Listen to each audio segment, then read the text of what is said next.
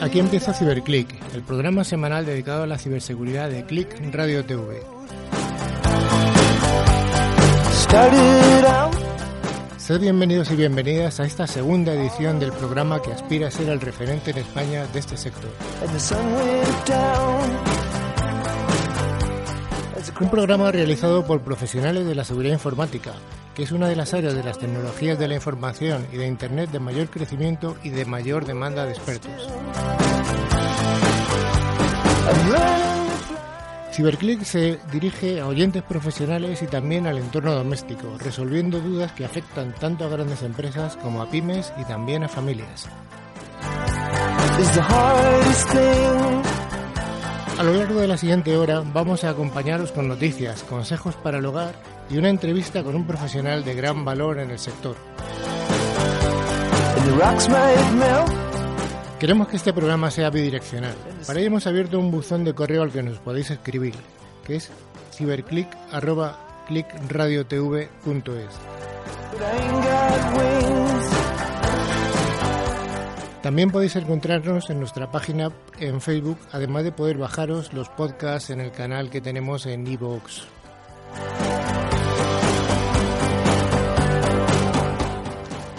Para llevar a buen puerto CiberClick, en esta edición contamos con un equipo de tres personas al que se sumará en alguna edición otra, otra persona que sea un experto. Y en esta ocasión vamos a contar con un invitado muy especial que es un, invitado que nos dará una visión desde el punto de vista profesional de a lo que se enfrenta una empresa, una gran empresa del IBEX 35.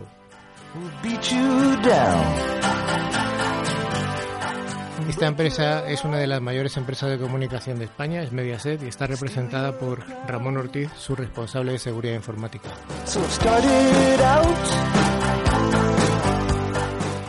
El primer, el primer miembro del equipo del equipo de colaboradores habituales es Javier Soria. Ya sabéis que es nuestro hacker eh, personal.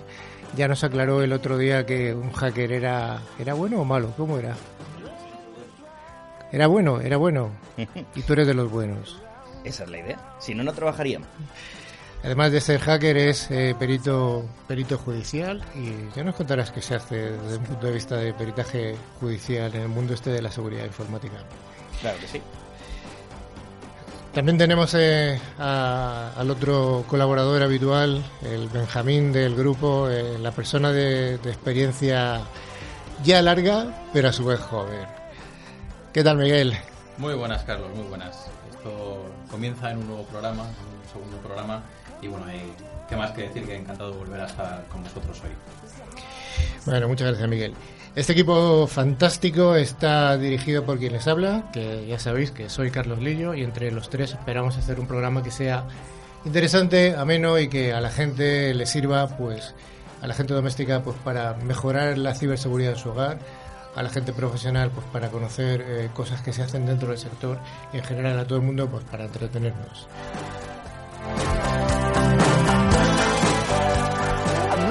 Miguel, Miguel, ¿qué pasa? ¿Nos cuentas un poquito qué vamos a ver hoy? Por supuesto, claro que sí. Bueno, en, primer lugar eh, vamos a tener la, sección de, noticias semanales de seguridad, como la, como la semana anterior, que como es habitual, pues presentaremos eh, Javier Soria y yo. Y posteriormente, en segundo lugar, pues hoy empezaremos una nueva sección, a ver qué, qué tal funciona. Es ciberseguridad en el hogar en la que iremos desgranando pues, las medidas y consejos más útiles para proteger nuestro hogar digital, que al final es nuestro hogar donde todos convivimos.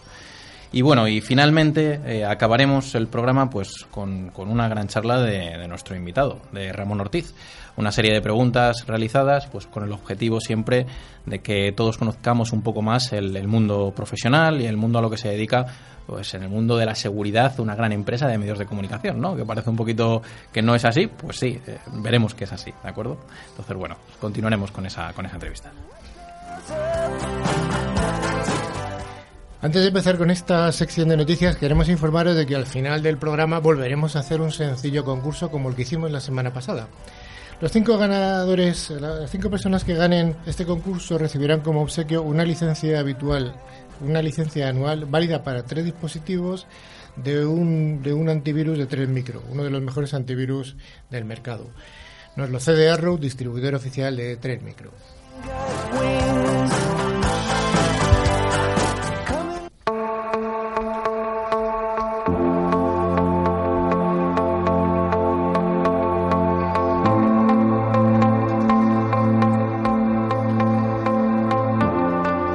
Hola a todos, comenzamos la parte 2, la sección de noticias.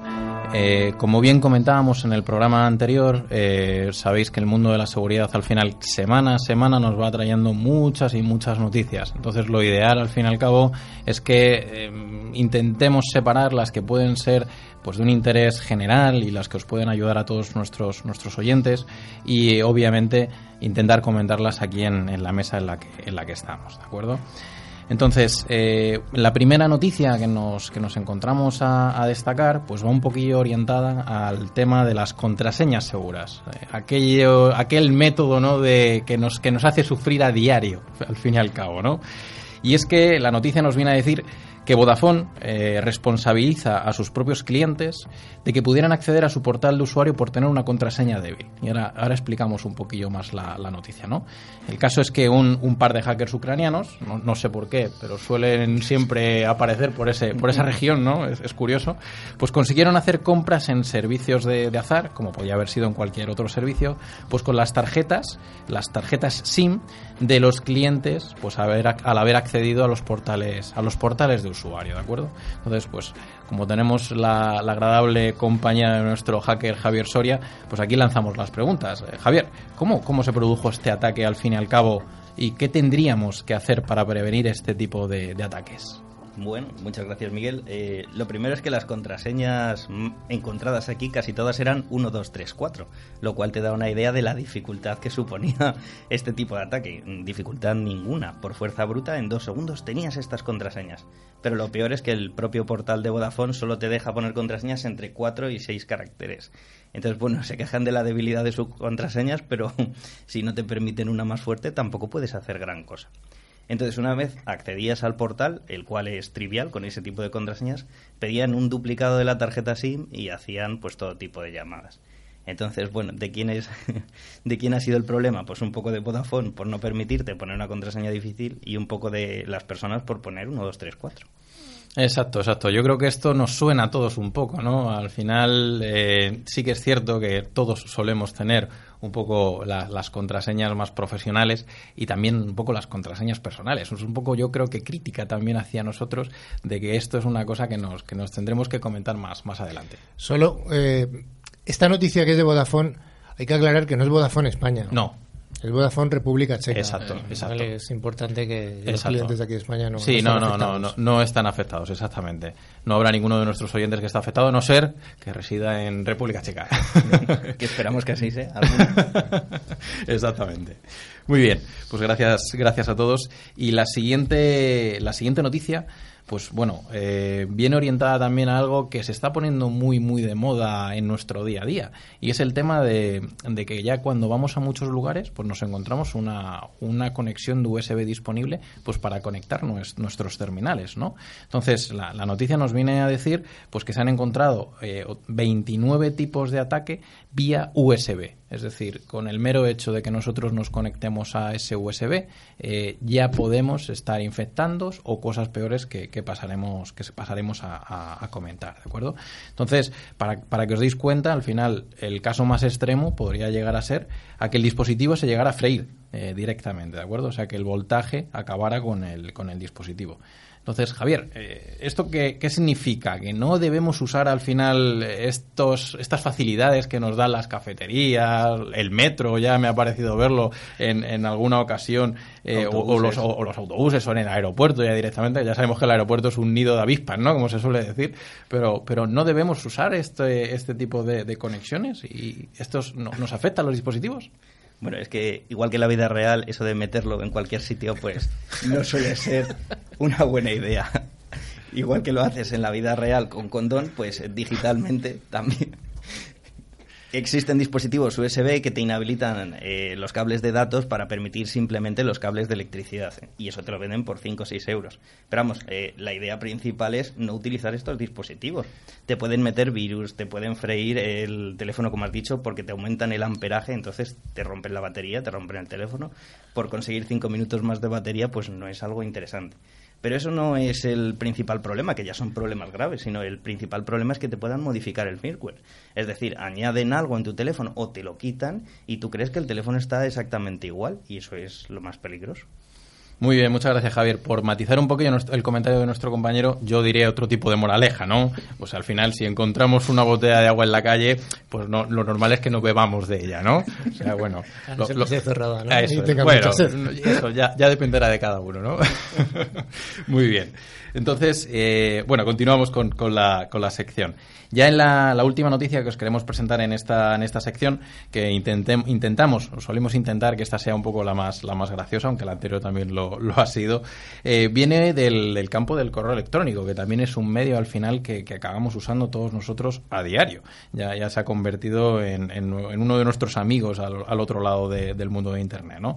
Y, es que la noticia nos, nos, viene, nos viene a decir, al igual que eh, la semana pasada pues comentábamos el caso de, de, del, ucraniano que, le pillaron en, en, Lepe, ¿de acuerdo? El chiste este que, que se hizo. Eh, pues la noticia un poco picantona nos viene a decir que si recibimos eh, un correo electrónico con una de nuestras contraseñas, que sepamos nosotros que es una de nuestras contraseñas en el, en el propio asunto del correo electrónico, pues tenemos que empezar a preocuparnos, eso de primeras, ¿no?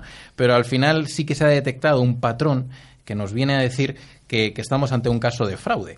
O más concretamente, eh, puede que hayamos sido víctimas de, de sextorsión. ¿De acuerdo? Entonces, ¿esto qué, qué, viene a significar? Pues que los malos, lo, los ciberdelincuentes, pues estarían consiguiendo información, incluso grabaciones eh, nuestras, viendo páginas, viendo páginas de adultos. ¿De acuerdo? Entonces, eh, Javier, eh, ¿cómo puede suceder esto? ¿Cómo podemos evitarlo si es evitable? Bueno, lo, lo, primero es que la sextorsión al final es que te piden dinero por hacer cosas sexuales o que tienen algo sexual tuyo y te piden dinero para no difundirlo este es el caso que, que, nos encontramos, ¿no? Entonces te enviaban el mail con tu contraseña y te decían, para que yo no lo difunda, dame 2.900 dólares. Lo cual ya te da una idea de que en este caso pues eran unos chavales jovenzuelos, picantones, y bueno, ¿qué es lo que hay que hacer? Pues muchas cosas, pero la principal es en el momento que ves tu contraseña de algún servicio, cambiarla. Y después eh, enfrentarte a este tipo de personas de una manera graciosa o directamente pasando del mail. Lo, otra de las cosas que debes hacer es denunciarlo. O sea, ha habido una fuga de información. ¿De quién? Pues en este caso eran de esas propias páginas eh, de contenido para adultos. No volver a visitar esa, visitar otra. Muy bien, Javier, perfecto.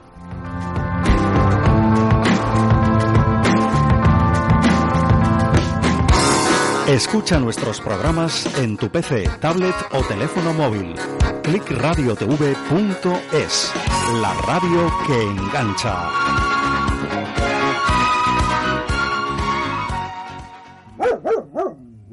Aquí sí. En Humanes de Madrid somos responsables de nuestras mascotas. Aquí sí. Ferrovial Servicios. Humanes avanza. ¿Se siente observado? Contramedidas electrónicas, barridos ambientales, detección de micrófonos y cámaras ocultas. En Aperton nos ocupamos de su caso. Contacte con nosotros en el teléfono 609 75 0186. Aperton.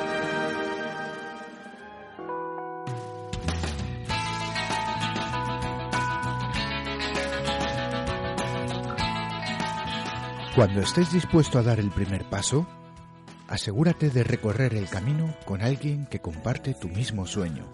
Date a conocer a través de Click Radio TV, la radio que engancha. Nosotros estamos por ti. Contacta con nosotros a través de info@clickradiotv.es.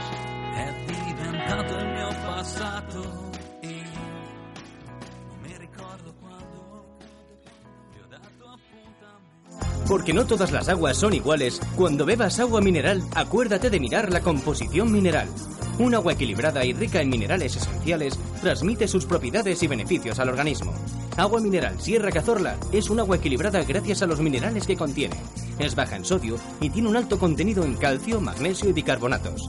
Agua mineral Sierra Cazorla, porque quieres lo mejor para ti y para los tuyos.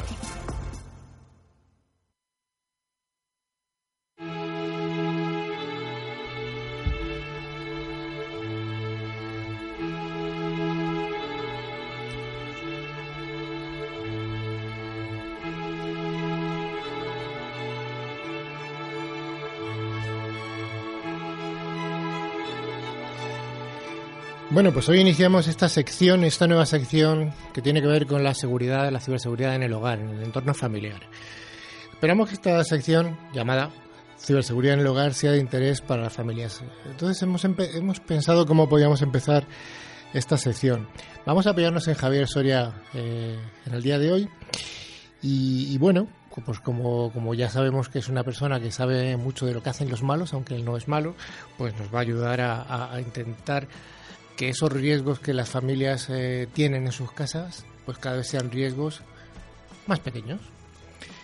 Entonces, bueno, pues como ya hemos dicho al principio, el programa es bidireccional. Estoy, esto lo que quiere decir en esta sección es que estamos dispuestos a atender las dudas que tenga la gente. Si la gente nos pregunta una cosa, pues mm, la resolveremos a lo largo de la semana siguiente.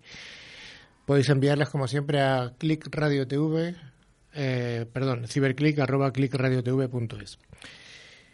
Bueno, pues eh, en, esta, en esta sección vamos a empezar hoy con lo más básico. Lo más básico es, hemos considerado que la ciberseguridad podemos compararla con la seguridad doméstica, la seguridad física. Y bueno, pues ¿qué es lo primero que tenemos en una casa cuando, cuando queremos evitar que alguien nos entre? Pues tenemos una puerta. Eh, al principio había solo puertas, luego cuando yo era pequeño, luego ya empezaron a llegar las puertas blindadas, las cerraduras de seguridad. En fin, el problema es que si tenemos una llave para la puerta de la casa y tenemos otra, otra llave para la puerta del portal, otra llave para la puerta del trastero, otra para el garaje, al final tenemos un llavero muy grande, con muchas llaves. ¿Qué nos pasa con las contraseñas? Bueno, eh, las contraseñas, como todo mecanismo de autenticación, son buenos para unas cosas y malos para otras. Lo primero que hay que ver es que en el mundo digital todos estamos cerca. Entonces, la cuestión de la lejanía de una puerta a otra eh, se evapora, desaparece. Entonces, todos tus sistemas en Internet, todas tus contraseñas están cerca, están al lado. Alguien puede intentar romperla y puede intentar utilizar su llave. Imaginaros que tenéis una llave para todo, para el buzón, para el coche, para la casa. Qué bien, ¿no? Solo tienes una llave, pero si te roban esa te pueden robar todo. Entonces, el primer consejo sería evitar tener esa llave, esa contraseña en más de un servicio, solo en uno, en uno solo y tener en cuenta que las llaves, eh, en este caso usuario y contraseña, no funcionan eh, al 100%. Ningún mecanismo de seguridad funciona al 100%. Son medidas disuasorias. Mientras más difícil es la llave, mientras más difícil es la contraseña, menos malos van a intentar romperla. Si tu contraseña tiene más caracteres y cosas raras, pues va a ser más difícil de vulnerar. Esto es igual que en los, últimamente está de moda abrir eh, pisos de gente mayor en barrios, barrios de Madrid, barrios de toda España. ¿Dónde van los ladrones? Y esto lo conozco yo pues, pues por familia, ¿no? Van a las puertas que tienen menores medidas de seguridad. El que tiene un cerrojo arriba, pues esa no, lo intentan con una que sea más sencilla, con lo cual, efectivamente, por eso las contraseñas tienen que ser largas. Largas y únicas para cada servicio, no una llave única. ¿Es un incordio? Sí. ¿Es un incordio llevar un llavero con muchas llaves? Sí, pero es que hay que hacerlo, no, no hay otra. La seguridad y la comodidad no, no casan bien. Bueno, ¿qué hay de las tarjetas de crédito? Las tarjetas de crédito, cuando pagamos en un comercio, pues se la dejamos al dependiente y le decimos cuál es nuestro PIN y, nos vamos, o cómo lo hacemos. No, por favor, no hagáis eso nunca. Bueno, primero empezar que muchos sistemas de, en teoría, seguridad, las contraseñas que te ponen son ridículas. Una tarjeta de crédito que al final lleva todo tu dinero y es una de las cosas más importantes en tu vida, solo tiene cuatro números. A mí me parece un poco ridículo. Y cuatro números, y sin letras, sin nada raro, difícil. Bueno, otra cosa de las tarjetas es que eh, te traigan el datáfono. Tú estás sentado o te acercas donde esté. No dejes que tu tarjeta se la lleven. Se puede clonar en varios segundos. Y tienen una copia de tu tarjeta y compran gratis. Una medida de seguridad también es quitar el NFC. Eso de pagar por contacto. Eh, hasta 20 euros no te piden ni PIN ni nada. ¿Creéis que realmente es necesario evitarte esos tres segundos de poner el PIN para que alguien a tu alrededor te coja la tarjeta y empiece a hacerte cobros o gastos de 20 euros? Mm, pues bueno, yo pienso que no. Tres segundos de poner un PIN no, no te supone eh, perder la vida o una mejoría realmente. O sea, evitar usar ese tipo de sistema. Cualquiera que se acerque a tu tarjeta puede clonarla y copiarla. O sea, mm, de verdad, eso no es interesante. Luego otra medida de seguridad que suelen ponerse en, los domicilios, pues en algunos domicilios, algunas casas que son más valiosas o bien que son segundas residencias o casas del pueblo, etcétera, pues es un sistema de alarmas, un sistema de alarmas que bueno habitualmente dice la publicidad que está conectada con la policía y bueno pues es yo creo que hay que distinguir la publicidad de si es extremadamente útil o no vale entonces en el mundo digital qué podemos hacer en comparación con esa alarma que podríamos poner en un domicilio mm, es una medida muy complicada porque el mundo digital son muchas cosas si nos centramos un poco en el ciberhogar tu puerta más abierta es el wifi porque tú estás en tu casa y expandes las ondas a todos tus vecinos, incluso a la gente de la calle. Entonces, la primera medida sería evitar que eso esté por defecto. Una red por defecto con el nombre que te da el fabricante, incluso con la contraseña por defecto, es una manera de llamar a los malos. Es un caramelo en un colegio. Entonces esa podría ser la, la primera medida de seguridad. ¿Por qué? Porque tienes conectada la tele, tienes conectado el teléfono, los ordenadores. Es la puerta de entrada a tu casa. Entonces, Javi, cuando conectamos, cuando alguien, un operador nos pone un servicio de DSL o de fibra en nuestra casa, habitualmente viene con un router y en la parte de atrás del router viene la red wifi es pues un montón de caracteres y un password un montón de caracteres. ¿Debemos cambiarlo? Obligatoriamente, sí. Todos los servicios por defecto hay alguien que se sabe la contraseña. Hay que cambiarlo. Correcto, ¿vale? O sea, medida, eh, consejo número uno para todo el mundo, todos, todos los que nos escuchan, cambiar la red wifi que le viene de su operador, aunque sea el mejor operador del mundo, y la contraseña. Hay que cambiarla y poner otra. Luego, desgraciadamente, las, eh, los robos ocurren. Nos ocurren y de vez en cuando, pues nos roban fuera de casa o, o en casa o nos roban en la moto o en cualquier sitio que pueda ocurrir, ¿vale? Lo que solemos tener siempre para cuando, cuando ocurre esta, eh, esta contingencia o para prevenir que, pueda ocurrir es contratar un seguro de tal forma que asumimos el riesgo y ese seguro nos va a cubrir pues con, con un dinero con, o que nos repara lo que sea. En el cibermundo o en el mundo digital, ¿hay algo parecido a eso seguro? Sí, eh, realmente llevan poquito, apenas un año, pero hay empresas que ya se han dedicado a construir ciberseguros. Lo que pasa es que como todo en sus primeras versiones, pues les falta madurar. No saben que cubren muy bien, los precios son un poco raros. Entonces, esta parte vamos a intentar mm, definirla como prevención. Vamos a intentar prevenir cosas poniendo medidas de seguridad más que cuando ya te ocurre eh, buscar que el seguro te, dé dinero. Es muy difícil valorar eso. Sí, eh, realmente yo eh, en el mundo este de ciberdelitos sí que he visto que hay algunas grandes empresas que piden eh, ciberseguros o, seguros eh, de Internet y son realmente complicados y además son extremadamente caros, porque es que el riesgo que se cubre es enorme, es, bestial. Claro, es, eh, imagínate que te envían un correo no solicitado de phishing y te dicen, te vamos a regalar 10.000 euros, pinchas y resulta que han accedido a tu red y te los están robando. ¿Cómo valoras eso con el ciberseguro? Es muy difícil. Esto me da pie a la última pregunta que te voy a hacer y ya acabamos con la sección tú habitualmente vas por la calle y te, llega un señor muy bien vestido y te dice, ten, 5.000 euros que te acabas de ganar y te das un billete de 5.000 euros y se va. ¿Eso ha ocurrido? ¿Te ha ocurrido alguna vez? Me gustaría ver el billete de 5.000 euros, pero si mi familia no me da ni 5 euros en aguinaldo o los vecinos, ¿por qué la gente te va a regalar cosas? Esto eh, normalmente caemos casi todos, ¿no? O sea, programas gratis, crack gratis, Windows gratis, Office gratis. Eh, si no te regalan nada a nadie, ¿por qué los programas sí? O sea, realmente, o si no ligas ni pagando, ¿por qué cinco rusas te quieren conocer? De verdad que no, que no. Que no. bueno, es un buen ejemplo. Pero el mensaje está claro. El mensaje es, nada de lo que hay en Internet es gratis per se, sino que si es gratis es porque consigue, busca un objetivo. Y el objetivo, si nadie, eh, si no hay ningún precio económico, el objetivo eres tú tus datos, tu acceso, acceder a tus terminales. Entonces, tengamos mucho cuidado. Eh, tengamos mucho cuidado con los programas piratas, los programas piratas de claves incluso. porque alguien te va a dar una clave gratis? Pues porque está buscando algo de ti, ¿vale? En fin, cuidado con todas estas cosillas que os damos. El próximo día, más consejos.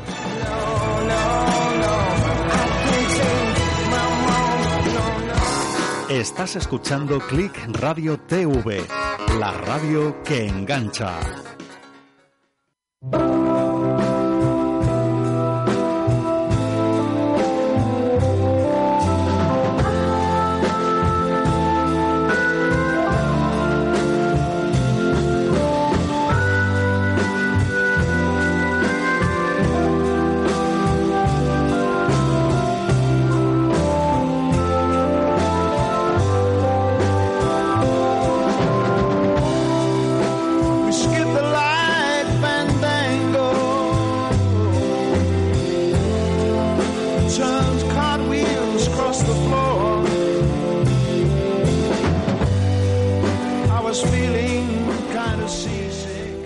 Gracias por seguir al otro lado. Vamos a continuar Ciberclick con una entrevista a uno de esos primeros espadas que prometimos en el primer programa. Un, primer espada del mundo de la, de la seguridad. Miguel, ¿Nos puedes presentar un poco a este invitado? Por supuesto, Carlos. La verdad que he tenido que prepararlo porque es un currículum bastante extenso y sí que es cierto que hacer una composición que quepa en radio ¿no? es compleja, complejo. Pero bueno, vamos a intentarlo. Eh, nuestro invitado es Ramón Ortiz, eh, ingeniero informático por la Universidad Politécnica de Madrid y especializado en el campo de la seguridad de la información, con certificados pues, del mundo de la seguridad, obviamente, como CISA, CISM de, ISACA, PA Compliance realizado en el IE Business, School, miembro del grupo de trabajo de ISACA y Autelsi, y colaborando como ponente pues, en foros sectoriales de, ciberseguridad, como puede ser el INCIBE o ISM Forum.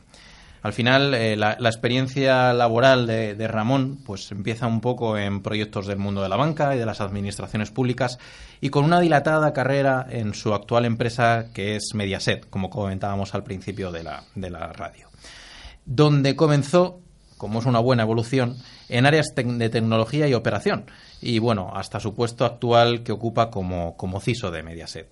Bienvenido Ramón y es un auténtico privilegio pues que nos acompañes en el día de hoy. Bueno, pues muchas gracias. Eh, agradeceros que me hayáis invitado. Me ha hecho mucha gracia lo de primera espada, pero bueno, primera espada no. Es un poco taurino, ¿no? Pero bueno, está bien. Y nada, encantado. En fin, no sé, vosotros me diréis. Bueno, lo primero que habría que aclarar es que es un CISO, porque no todo el mundo probablemente sepa lo que es un CISO. Eh, estamos eh, muy influenciados por el inglés y utilizamos las siglas inglesas para todo. CISO sería una especie del jefe de seguridad informática, eh, el jefe de seguridad informática de una organización. Es el máximo responsable de la seguridad informática, en este caso en Mediaset. Mediaset, supongo que todo el mundo lo sabe, pero es, es la compañía que tiene a Telecinco, a Cuatro y a un montón de emisoras. Además tiene producción propia. Bueno, es un, una empresa de comunicación enorme. Eh, Ramón, ¿el CISO nace o se hace? Bueno, yo creo que el CISO, eh, a ver, hay vocaciones, hay profesiones vocacionales, desde luego, ¿no? Eh, yo creo que a día de hoy sí que es verdad que habrá gente joven que puede sentir la vocación de, dedicarse a la seguridad informática, pero por lo menos en mi tiempo era una cosa a la que se llegaba, era una necesidad que, podías tener en tu ámbito laboral. Yo creo que a día de hoy eso es un poco diferente. Yo creo que hay gente que está, pues no sé, en su etapa formativa y sí que puede sentir la llamada de dedicarse a esta a esta actividad. Desde luego no fue mi caso, fue un proceso, ¿no? Y por otros compañeros que tengo, es un proceso más o menos eh, de, evolución. Lo que habéis comentado, pues estás en, en una, en una serie de determinados proyectos que, te, que, que, por unas razones o por otras, o también por gusto, ¿no? Pero también por dedicación, pues acabas dedicándote a, aplicar seguridad en los sistemas de información eh, de la compañía o en el proyecto en el que te encuentres en ese momento. Entonces, ante tu pregunta, yo creo que a día de hoy puede nacerse, porque tienes esa vocación, pero en mi caso ha sido un proceso, se ha hecho poco a poco y es ahí estamos todavía, ¿no? Bueno, los ataques son inevitables en grandes empresas, siempre lo vimos, ¿vale? Sí. Mediaset es una empresa muy grande. Eh, ¿Tú crees que debido a su enorme exposición, o sea, es una empresa que tiene una exposición muy grande por los programas que tenéis, programas conflictivos, programas que de noticias, etcétera, ¿creéis que sois un objetivo potencial importante para para hackers, claro, para hackers de los malos, no, ciberdelincuentes. Ciberdelincuentes, pero no solo ciberdelincuentes, sino gente que busca hacer el mal por hacer el mal. ¿no? sí, bueno, o sea, en esta compañía como en cualquier otra, eh, lo que se trata es de, digamos, objetivar lo que es tu superficie de exposición, ¿no? Entonces, en una compañía como Mediaset o las que se dedican a medios, somos muy notorias. A lo mejor no tenemos eh, la misma exposición que tienen otras, pero la nuestra es tan evidente. Entonces, en el caso de Mediaset hay Mm, puntos o focos muy, muy sensibles. Entonces, eh, los hackers o incluso cualquier em, persona o los, hackers, los malvados, los hackers buenos no, desde luego. Eh, pues el tema este de hablar mal de una compañía. Entonces, en nuestro caso, es tan inevitable que se hable mal en redes sociales que es, es inherente a la actividad a la que nos dedicamos. Entonces, ¿eso es algo que debamos combatir? No, no, porque esto es algo folclórica, que hablen mal de mí, que es lo que... Y te dará publicidad sí, también. Pero sí que tienes que monitorizar, tienes que saber qué se está diciendo. Eso es un eso es un factor de exposición, pues bueno, reputacional. A lo mejor no es directamente seguridad informática, pero sí afecta, a, digamos, a la, compañía. En nuestro caso, pues eh, otras superficies de exposición, pues últimamente estos eventos deportivos que está cubriendo una empresa como la nuestra, ¿no? el Mundial de Fútbol, eventos similares, pues empieza a ser muy importante para las compañías el tenerlo online, en Internet, aparte de la, digamos, de la emisión en abierto, en nuestro caso, entonces eso es un foco de exposición que tiene que estar mm, tanto segurizado como debidamente dimensionado. O sea, porque puedes tener una estimación de audiencias y tú tienes que ser capaz luego de escalar esa audiencia si va a medida que va aumentando, ¿no? Eso es un y, tener dimensionada esa infraestructura que es compleja en Internet a día de hoy y debidamente segurizada es, es vital para nosotros. Otro punto de exposición también es muy muy sectorial, ¿no? De tema medios es en estos programas donde hay votaciones, ¿no? Este tipo de cosas que la gente vota, bien por SMS, bien por redes sociales. Nosotros no podemos tener el riesgo de que el sistema de votación pues se vea intervenido por un por alguien maliciosamente. Y eso, eso puede ocurrir y de hecho pues pues puede ser, ¿no? Entonces eso lo tenemos que tener también un poquito controlado. El resto de superficies de exposición son similares al resto de, otras compañías. O sea, pues, pues la parte IT, la parte web y son medidas más o menos estándar para esta compañía o para otras muchas, ¿no? En tu opinión, ¿cuál debería ser el nivel jerárquico que tiene un CISO? ¿Debajo del presidente? ¿Debajo, debajo del presidente? ¿Debajo? ¿Tu es una opinión? Bueno, mira, esta mañana precisamente eh, ha habido una presentación de un, de un tema que se está preparando con ISMS Forum, que es el libro blanco del CISO no voy a venir yo a hablar del libro blanco del CISO ahora, si llamáis a cualquiera de ellas Forum y encantados lo van a contar, ¿no? Entonces, pero el nivel de el nivel de interlocución o la dependencia jerárquica del CISO, si, si cogemos la palabra CISO, pues CISO se supone que es el C-level y tendrías que ser eh, jefe o estar eh, por lo menos en el comité de dirección. Esto ocurre en, en algunos casos, pero no en todos. Entonces, bueno, el CISO lo que tiene que tener es, por lo menos, sin demasiados saltos jerárquicos, tener algún tipo de contacto o interlocución útil, válida y eficaz con la dirección de la empresa. No, no, o sea, no es necesario que hables con el presidente, porque muchas veces el presidente no es el que te va eh, entender, o, pero, independientemente de la del punto jerárquico en el que te encuentres, sí que, que, puedas acceder, ¿no? Esa es un poco mi opinión, vamos. yo, ahí tengo una, una cuestión. ¿Has notado que en los últimos años, estoy hablando de uno o dos años, la importancia del CISO al final ha llegado para quedarse? O sea, hemos visto mucha repercusión en la parte de seguridad y yo siempre recuerdo que vi una, una, una viñeta una vez que salía pues en el típico la típica mesa de presidencia, ¿no? Con el jefe de administración, el jefe de, recursos humanos y demás y estaba el responsable de seguridad como en la mesa de los niños, ¿no?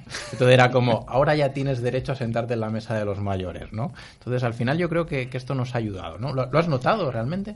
Sí, pero mm, hay una realidad y es que hay compañías en las que la seguridad de sus sistemas de información y la protección de esos sistemas de información es estratégica. Y otras que, aun siendo estratégica, no lo consideran así. Entonces, eh, la, o sea, la seguridad de una compañía, pues en, no sé, una, empresa de aviación es que el avión vuele y no se caiga, entonces es que eso es estratégico para ellos.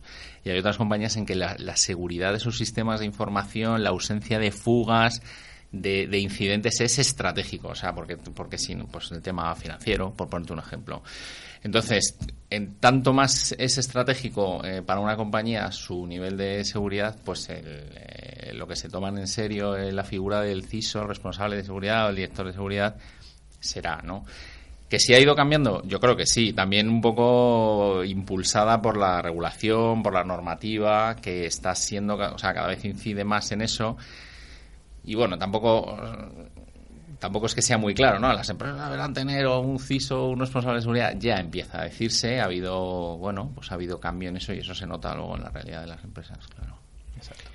Más o menos lo has comentado, o sea, en una empresa de comunicación tan grande como, como Mediaset, el papel de un CISO, evidentemente, tú como lo eres, estarás de acuerdo en que tiene que tener un papel de importante, o sea, un papel relevante dentro del Consejo de Administración. Otra cosa es que se llegue o que no se llegue ¿Tú consideras que hay sectores de empresas en las que eh, ese, ese nivel de interlocución o, o llegar muy arriba eh, es más importante que en otros? Bueno, debería ser igual para todos, ¿no? pero bueno, ¿qué decir, pero lo, al hilo de lo hablado, ¿no? Es cuánto de estratégico considere el comité, o sea, el Consejo de Administración la seguridad de los sistemas, ¿no? a veces es más relevante la operación de los mismos, ¿no? Pero bueno, sí. Bueno, Ramón, una preguntilla más. Eh, ¿Tienes eh, interlocución al final con otros CISOs eh, del mismo sector que, que, Mediaset? Es decir, al final os reunís como los CISOs y pues sí, comentáis. Sí sí, sí, sí, sí, CISOs de los medios de comunicación. Sí, sí mira. Mm, os lo he comentado antes, hay asociaciones profesionales que están funcionando muy bien a nivel formal, ¿no? Hay asociaciones, entonces están además muy bien representadas. hay compañeros de, de todos los sectores de, la actividad económica, eh, sector público y hay, digamos, yo diría que colaboración formal en la pues en cuanto a creación de grupos de trabajo para esto que os he comentado del libro del CISO. Bueno pues es una reflexión pero el objetivo es tener digamos un bueno pues una referencia para, para pues para el resto de empresas para el sector de un poco cómo debiera ser esa figura y esa descripción de la figura pues que la hagan mm, los, los que ya son, ¿no? Eh, pero hay otras colaboraciones eh, pues con la, con la administración pública para también hacer guías de, brechas de seguridad. Hay, hay colaboración formal. Y otra cosa que es a lo mejor interesante es mencionar que hay bastante colaboración informal. Que bueno, a veces mm, eh, yo digo que tampoco me gusta ser vector de chismes o de rumores que te vienen por estos grupos de Telegram o de WhatsApp, ¿no? Pero es una colaboración informal que es muy valiosa para mucha, para, bueno, para muchos casos. Oye, ¿cómo haces esto? ¿Cómo haces lo otro? A veces se llega un poco también al, al tip chap este, pero bueno, esa colaboración informal existe también y yo creo que, que somos un grupo bastante bien avenido bueno, yo no viajo mucho porque mi empresa, bueno, sí, tenemos un, la matriz es italiana, pero no tenemos representación en otros continentes ni en otros países. Pero tengo compañeros que, que por su, por su, digamos, pues viajan y dicen que esta, esta colaboración, esta, esta unión, digamos, de, entre, entre CISOs o responsables de seguridad no hay en otros países y que se nota que, bueno, que la gente va por libre y que está un poco más desamparada en ese sentido, ¿no? Sí, yo creo que se nota, sobre todo todo lo que es el mundo hispanohablante, al fin y al cabo, yo creo que hay una gran diferencia ¿no? en lo que puede, llegar ser el carácter, no, no sí. sé, puede ser, es posible, sí, es posible. Pues sí que se comparten bastantes, eh, bastantes puntos de vista, incluso tipos de ataques o tipos de soluciones que, que, proponéis o cómo tiene la arquitectura hecha para esto. Sí que compartís cierta información evidentemente sí, sí, efectivamente claro claro lo hay lo hay o sea, no, a ver, yo tampoco entiendo que la gente se guarda las cosas malas y bueno. Eh, sí, sí sucio se cada uno en su casa. Oye, eh, antes hemos puesto, para cambiar un poquito de desengrasar el mundo de los ISOs, hemos puesto una canción antigua, una canción que damos a elegir a cada invitado y tú has elegido una canción que se llama White Side of Pale un grupo británico que es un grupo británico que tuvo un éxito. Sí, sí, así es. este. es, un grupo británico de los, eh, de los años 60, evidentemente. Sí, sí. Yo no había nacido, de hecho. ¿eh? Yo sí, yo sí. Eh, pero no me acuerdo. Eh, os cuento un poquito. Es una canción que salió en el verano del amor. El verano del amor es 1967. Sí, sí. Salió esta canción, salió el Sgt. Peppers de los Beatles. Es un año muy curioso. Muy curioso, sí. Bueno, la canción es una ida de olla total, incomprensible. Eh, pero bueno, es única y sigue siendo un éxito. A mí me, resulta muy inspiradora. A ver, me pides una canción y bueno, a lo mejor me la pides dentro de dos meses y te digo otra, pero no sé, se me ha ocurrido esta. Tiene versiones muy buenas también. No sé si la de Annie Lennox es conmovedora también, una canción muy bonita. Y no sé, a mí es una canción que me, que me resulta muy inspiradora para diferentes estados de ánimo. Me gusta mucho. Y te agradezco que la pongáis, sí, la verdad es que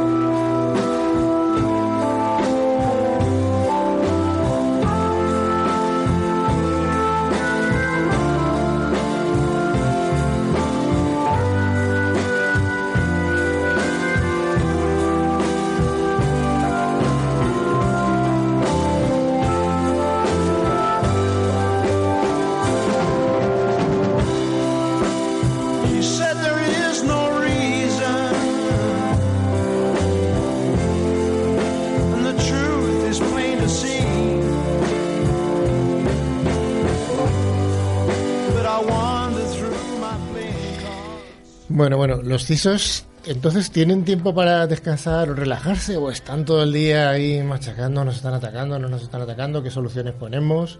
¿Cómo desconectas tú? Eh, bueno, yo creo que soy una persona que tengo fa- bastante facilidad para desconectar. O sea, yo salgo del trabajo y a no ser que esté efectivamente muy, muy preocupado o muy, estresado con algo muy concreto, tengo facilidad para desconectar.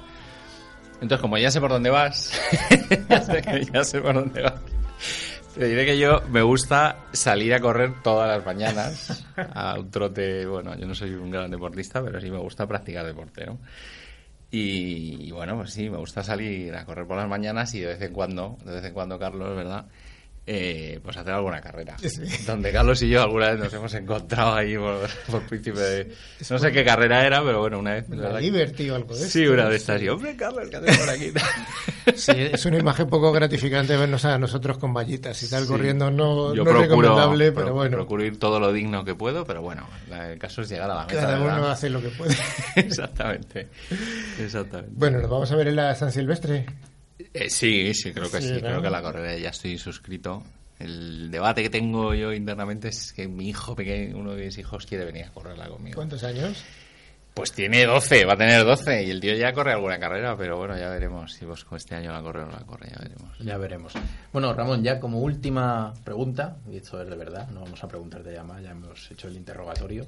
Eh, sí que es importante, yo creo, que nos des una visión de futuro, ¿no? Al fin y al cabo, yo creo que esto en el mundo en el que nos encontramos de la ciberseguridad, que es algo que está cambiando día a día, nos pasa a nosotros cuando preparamos la sección de noticias, ¿no? Todas las semanas hay noticias de seguridad.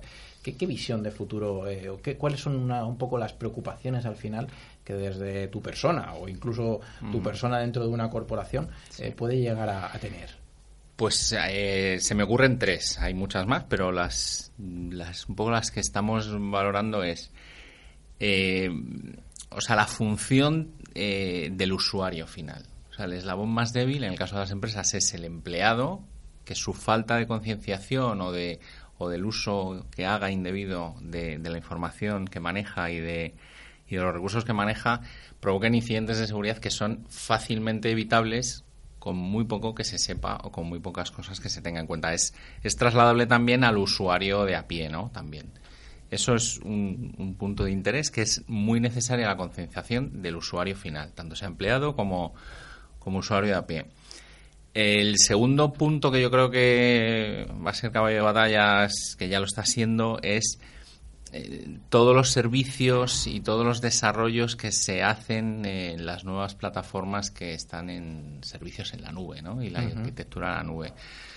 Entonces, toda la agilidad y toda la potencia que tienen devienen también en una serie de riesgos nuevos que los CISOs estamos ya viendo y vemos que hay que tener cosas en cuenta que no son exactamente las mismas que se tiene en, en los sistemas y en las arquitecturas que despliegas dentro de tu compañía. Ese es otro punto que se necesita conocimiento por parte de los, de los departamentos de sistema, de, la- de- las políticas que hay que, que establecer para, el, para, esa, para esa práctica, ¿no? Digamos, la- el desarrollo y las operaciones de este tipo de sistemas. Y luego otra, otro punto que yo creo que también es, es el tema de los dispositivos móviles, la potencia que tienen eh, y el uso que hacemos de ellos a nivel corporativo y a nivel personal. Yo creo que esa también es una frontera ahí un, que no está, debi- yo no sé si está debidamente tratada tanto por los fabricantes como por los, por los usuarios y las empresas que utilizamos el- los, los dispositivos móviles. ¿no? Oye, abundando un poquito en, en el- en lo que acabas de comentar, eh, nosotros, este es un programa de radio, pero nosotros no somos periodistas. Las cuatro personas que estamos aquí somos ingenieros y bueno, hacemos el programa como ya hemos, eh, os hemos comentado alguna vez, lo mejor que se puede y pedimos disculpas porque no es nuestra profesión. Eh, ¿Tú crees que en el mundo concreto tuyo, que tú sí que tienes periodistas de verdad en tu, en tu medio de comunicación, son espíritus libres y no hacen tanto caso a las recomendaciones de seguridad? Muy bien, muchas veces porque tendrán que mm, coger fuentes de muchos sitios, eh, les pasarán información en USB, mira esto no sé qué. Yo creo que es un colectivo que probablemente sea conflictivo en cuanto a seguir las normas de seguridad. Mm, Bueno, yo te voy a decir una cosa. Yo la experiencia que tengo del trato con los periodistas, los compañeros míos que son periodistas, es que son unos tipos muy sagaces. O sea, todo lo que se les explica o todo lo que, pues, para temas de seguridad o para, o para temas eminentemente técnicos, que no es lo que ellos manejan, tienen una rapidez y una repentización que yo no he visto en otros en otros sectores, ¿no? En otros colectivos, o sea, que mis compañeros periodistas y entiendo que todos los periodistas serán así. Y bueno, ellos su profesión es redactar noticias y las herramientas que utilizan, pues bueno, es, también son las que le damos desde los departamentos técnicos. Si luego hacen uso indebido, pues como hemos hablado, tendrán que estar debidamente concienciados. No, Sí. no, no creo yo que sean especialmente, bueno, y si lo hacen es por un en pos de la noticia. No, no, por supuesto, por supuesto. sí, sí. Siempre hay un fin, ¿no? Claro, claro. Bueno, pues oye Ramón, muchísimas gracias por haber estado, por haber venido a compartir este, este rato con nosotros. Yo creo que ha sido muy interesante por, por el, el rol que tienes en tu or- organización. Es un rol que, que, bueno, que la gente común que no está metida en el ajo de este sector, es un rol que no conoce. Eh, yo cuando vengo aquí hablo con una persona que no tiene nada que ver con esto, incluso gente del sector de las telecomunicaciones, hablo del CISO y no sabe qué es un CISO. Todo el mundo sabe lo que es un CIO o un CEO, pero CISO no es tan conocido. Entonces yo creo que ha sido muy esclarecedor pues lo que nos has contado, tu experiencia, tu, tu visión de lo que tiene que hacer un, un, un CISO en una organización y sobre todo, bueno, pues en una organización tan grande como, como la tuya, además que tiene una casuística muy compleja, mucho que ver con la reputación, eh, incluso con, con- con- con datos sensibles, no, como- no tanto como un banco, pero sí pues tipo concursos, cómo se trata. Sí, tema de los casting, todas Los esas casting, cuestiones. Claro, sí, claro, sí, eso. Pues nada, muchas gracias. A vosotros por, contar conmigo, con Mediaset, desde luego. Muchas gracias.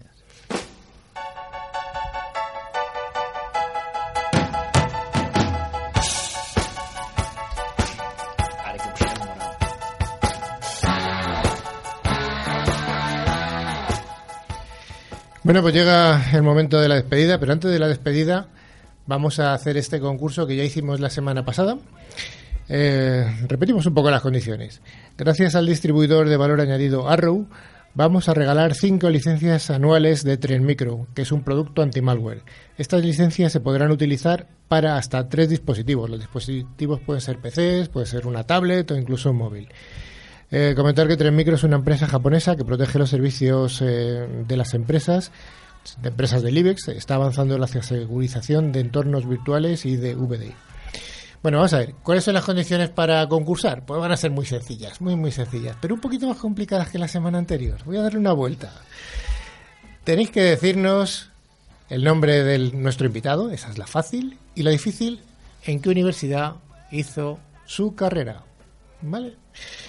Eh, una vez que lo sepáis, las dos cosas, eh, nos enviáis un correo a ciberclick.clickradiotv.es indicando nombre, dirección, dirección y teléfono. Contestáis a la pregunta y vamos a admitir respuestas hasta el próximo jueves. No vamos a hacerlo como la otra vez que fueron las cinco primeras, sino que vamos a hacerlo eh, hasta el próximo jueves y luego un sorteo porque hay gente que escucha el programa vía podcast y no sería justo que solo que tuvieran la ventaja los que lo escuchan el viernes. Miguel, repite, porfa. Pues como bien comentaba Carlos, eh, pedimos el nombre y la universidad eh, donde ha estudiado eh, nuestro, nuestro invitado. ¿De acuerdo? No podemos decir obviamente el nombre ya. Enviadle respuestas a ciberclick arroba clickradiotv.es y como bien comentaba Carlos tenéis hasta el jueves 27 para concursar Eh, los regalos pues se enviarán por, por correo electrónico se admiten concursantes obviamente de cualquier país de cualquier país porque se va a enviar la licencia por correo electrónico. Eh, comentaros también que la semana que viene nuestro invitado especial va a ser Tomás de Lara. Tomás de Lara es una persona también muy conocida en este mundillo. Tomás de Lara viene, vino inicialmente del mundo de los fabricantes de seguridad. Fue el country manager. Country manager en el argot es el presidente, por así decirlo, ¿vale? De una empresa en España, en este caso era Tren Micro, y ahora ya no tiene nada que ver con Tren Micro, y ahora viene, digamos que de su rol de formador, que es profesor en el, en, en el Instituto de Empresa. Así que, bueno, pues estimada audiencia, Ciberclick llega a su fin esta semana, ya la segunda edición. Hemos llegado a la segunda, ¡qué bien! ¡Wow! Esperamos que haya sido interesante. La próxima seguiremos con ciberseguridad en el hogar, las secciones habituales de noticias y la entrevista interesante que, que haremos con Tomás de Lara. Os dejamos nuestro correo abierto, nuestro canal de Facebook para cualquier sugerencia, duda o petición. Un abrazo a todos y a todas y hasta la próxima semana. Hasta la próxima.